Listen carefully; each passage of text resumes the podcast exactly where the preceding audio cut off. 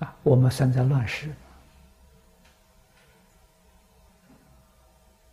乱世有机缘，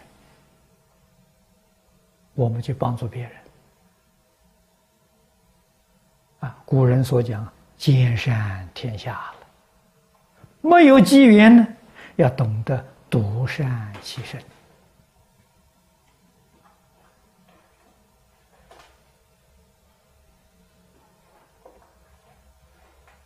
啊，所以古人里面有很多好榜样啊，隐居在山林里面，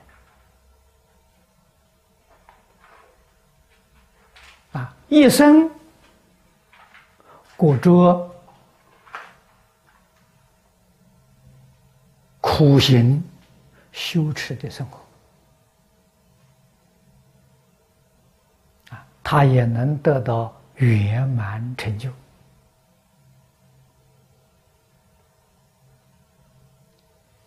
我们要懂得这个道理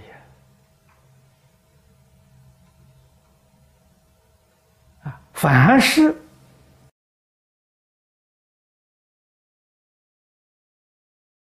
这个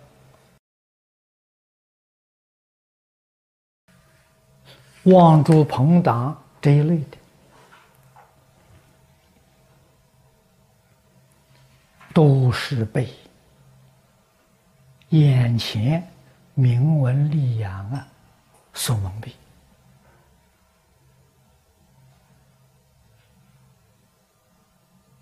啊！所以修道的人，不仅是修道，古时候读书的人，都甘心过贫困的生活，这是我们要细心的去体会。人家为什么？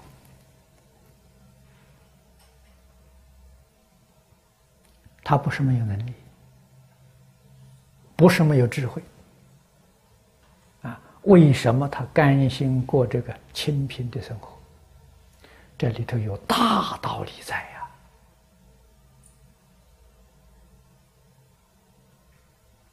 呀！啊，你看看，孔夫子赞叹颜回。颜回是夫子学生当中最优秀的，也是最贫困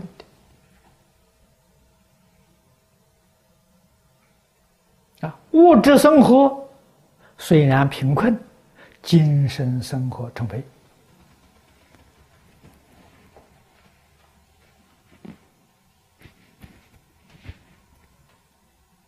啊，我们今天。只知道在物质生活里面去求乐趣，而完全疏忽了精神生活，这是我们的大病啊！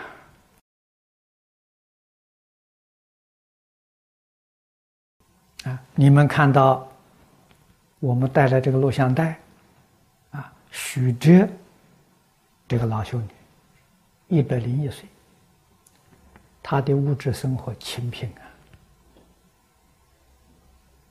精神生活充沛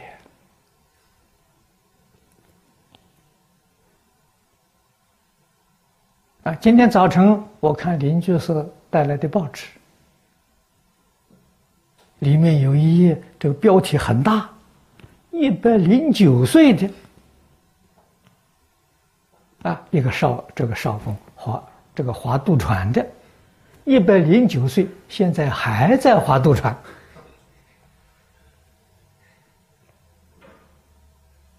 啊，那个身体绝不比许哲差了，还在划渡船呢，一生过得清贫生活。这些人，他懂得安贫乐道啊。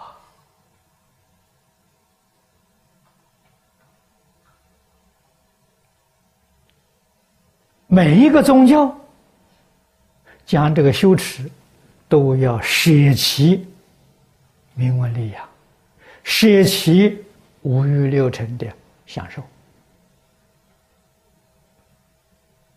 啊，基督教、天主教里面赞叹神品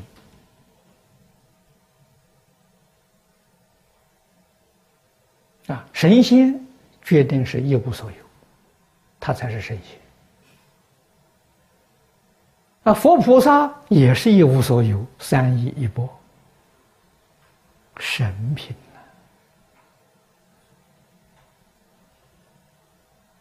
啊！你真正能够放下万缘，你才能够过高尚的精神生活。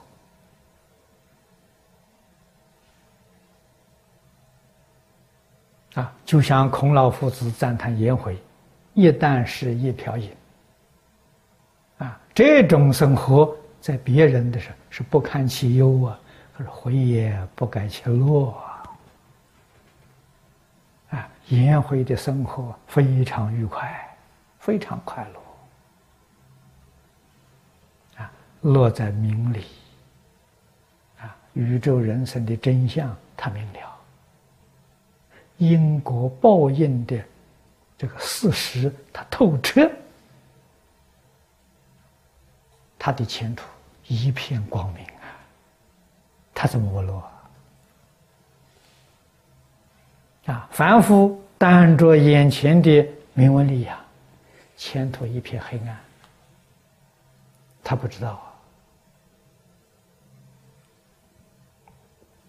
啊！啊，所以这个朋党之害，我们要懂得啊，决定不做这些事情。